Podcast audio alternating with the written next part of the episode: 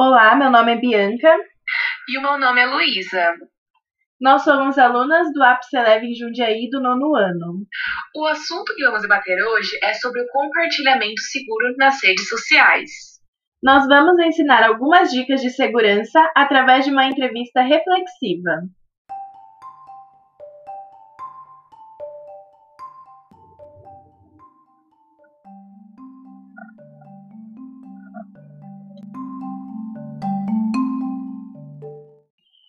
Existem características básicas na área da segurança da informação, dentre elas estão disponibilidade, confidencialidade e integridade. Esses conceitos se aplicam à maioria dos aspectos de proteção de dados. Integridade confirma que a informação tenha todas as características originais estabelecidas pelo dono ou proprietário da informação, incluindo controle de mudanças e confirmação do seu ciclo de vida, nascimento, manutenção e destruição. Disponibilidade garante que a informação esteja disponível para manipulação legítima, proprietariamente dita por aqueles usuários autorizados pelo proprietário da informação. E a confidencialidade. Ela limita o acesso à informação somente às entidades legítimas, ou seja, aquelas autorizadas pelo proprietário da informação. Você sabia que existe uma diferença entre dados e informações e que essa distinção é essencial? Dados referem-se a uma gama de elementos organizados que normalmente resultam em observações dentro de um sistema de computador. Eles podem ser em números, palavras ou imagens. Já a informação é um conjunto de dados estruturados e padronizados de forma a fornecer um sentido para alguém.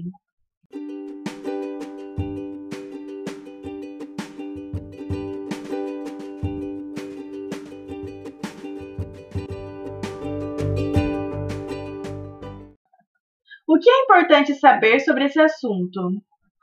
O importante é não compartilhar senhas, mesmo que seja com amigos. A senha é algo pessoal e que só você deve saber. Nunca coloque senhas como informações óbvias, nome, data de aniversário ou número de telefone. Uma boa senha precisa ser longa. Este é o fator mais importante. Se for possível, não use nada com menos de 15 caracteres. Use uma mistura de caracteres. Quanto mais você misturar letras maiúsculas e minúsculas, números e símbolos, mais forte será sua senha e mais difícil será para um ataque de força bruta descobri-la. Use senhas diferentes. Não use a mesma senha para vários sites. Crie variações diferentes da mesma senha para cada compra. Também é importante lembrar que antes de postar, devemos avaliar a pertinência daquele conteúdo. Ele pode prejudicar alguém? Há algum problema caso a informação caia na mão de estranhos? Expõe alguma pessoa ao ridículo?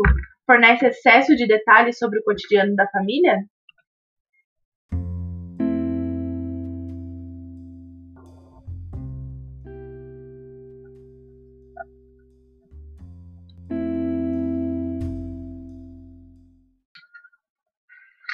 Você já presenciou algum ato de cyberbullying?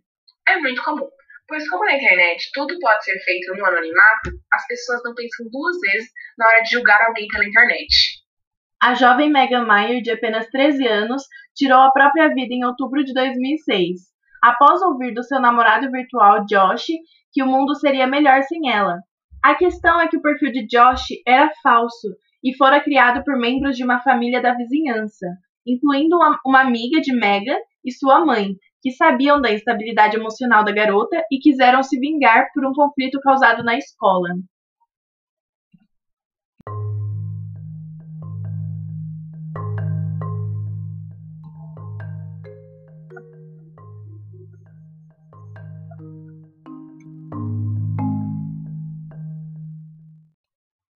Incentiva o cuidado na hora de compartilhar, tratando a comunicação na internet da mesma forma que a comunicação pessoal. Ou seja, Nunca poste coisas que você não diria ao vivo. Não forneça sua localização completa, como o nome da escola, dos filhos ou do bairro onde mora. Evite preencher cadastros na internet com dados pessoais como telefone e endereço. Em vez de dizer onde estão ou estarão, fale sempre no passado. Ao postar fotos da família, considere antes se elas expõem demais, se indicam bens que possuem, o número de sua casa, o uniforme da escola ou a placa do carro. Proteja os dados pessoais de amigos e familiares. Sempre que testemunhar na internet algo que viole os direitos humanos ou ameace alguém, denuncie e procure as autoridades. Agora vamos dar alguns exemplos específicos do que se pode fazer em algumas das redes sociais. Nos blogs, você pode moderar ou excluir comentários e editar as configurações para impedir os visitantes de copiar textos e fotos. No YouTube, dá para restringir o acesso a usuários específicos ou somente para quem tiver o link, o link exato do seu vídeo. No Facebook, álbuns de fotos e publicações podem ser somente abertas para visualização de pessoas específicas. Esperamos que vocês tenham gostado do nosso podcast sobre segurança digital e que aproveitem todas as nossas dicas e relatos para não correr qualquer risco futuro.